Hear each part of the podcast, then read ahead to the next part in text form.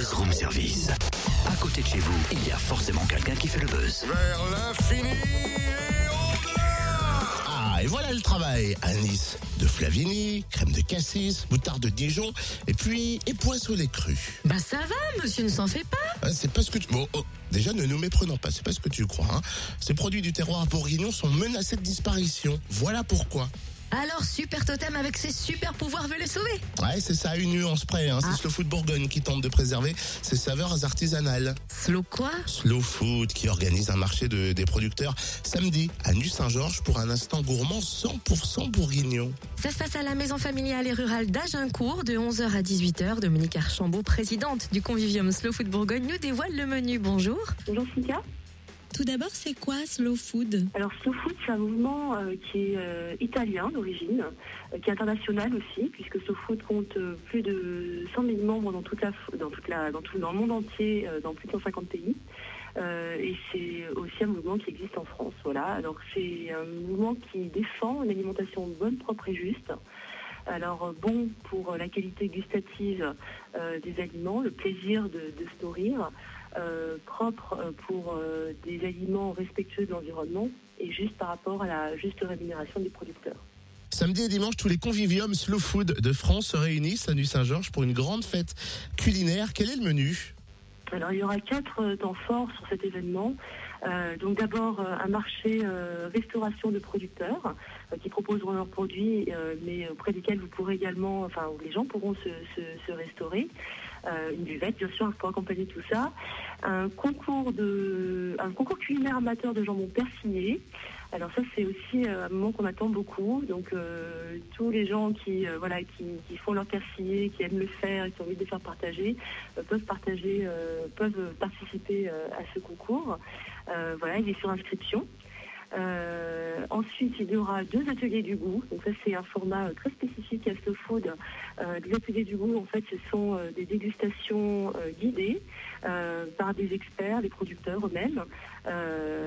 Voilà, et euh, il y en aura deux. Donc euh, un premier qui sera euh, la dégustation des produits candidats à l'Arche du goût. Donc ça, on pourra parler de ce qu'est l'Arche du goût. En fait, ce sont des produits menacés de disparition. Et en Bourgogne, finalement, il y en a aussi.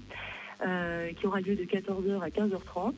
Euh, et puis un deuxième atelier plus classique mais qui plaît toujours, vin et fromage bourguignon et franc-comtois, qui aura lieu de 16h à 17h30. Voilà, les deux ateliers sont sur inscription également.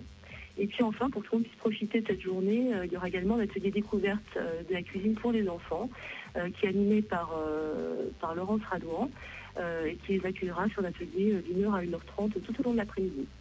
Donc c'est ouvert Voilà. à tous. C'est ouvert à tout le monde. Voilà. tout, le monde est- tout le monde a été prévu dans cet événement. Et pourquoi certains produits du terroir bourguignon sont-ils menacés euh, de disparaître? Alors, euh, en fait, c'est un des, volets de Slow Food, euh, qui est en fait de travailler, euh, il y a une fondation Slow Food pour la biodiversité, qui est de travailler sur la sauvegarde de la diversité alimentaire, qui est très hautement menacée, on ne s'en rend pas forcément compte. Et donc, c'est un catalogue qui est mondial. Voilà. Et nous, au niveau des conviviums, on, on se doit, on va dire, de réfléchir sur notre terroir s'il y a des produits menacés. Pendant très longtemps, on a cru que ça n'était pas le cas, parce qu'on se dit que bah, les poisses, euh, voilà, c'est comme très connu, euh, la crème de cassis aussi, la moutarde, on n'en parle pas. Euh, mais finalement, quand on se penche de plus près sur les modes de production, on se rend compte que dans certains modes de production, ces produits sont menacés. Je donne un exemple. Les poisses ou les crus, il n'y a plus que deux entreprises qui, qui font des poisses ou les crus en Bourgogne. Voilà. Euh, si on prend euh, la moutarde de, Bourgogne, c'est pareil. euh, on l'appelle la moutarde de Bourgogne parce que c'est une moutarde qui est faite en Bourgogne avec des graines de moutarde qui sont poussées en Bourgogne. Il n'y a que deux entreprises qui, les font. Voilà, et je pourrais citer également la crème de cassis. En fait, nous avons présenté six produits à l'Arche du Goût qui sont la moutarde de Bourgogne, la crème de cassis de Bourgogne, les poissons les crus, l'anis de Favigny, euh, le haricot de Chéhu et le vin 100% César. Voilà. Donc ça, ce sont des produits que nous pourrons déguster, que les gens pourront déguster à l'atelier. Et euh, il y aura un intervenant pour, euh, pour chacun des produits pour expliquer euh, comment ces produits sont fabriqués et pourquoi, pourquoi il y a si peu de- de- d'entreprises qui les font de cette façon et pourquoi ils sont donc menacés.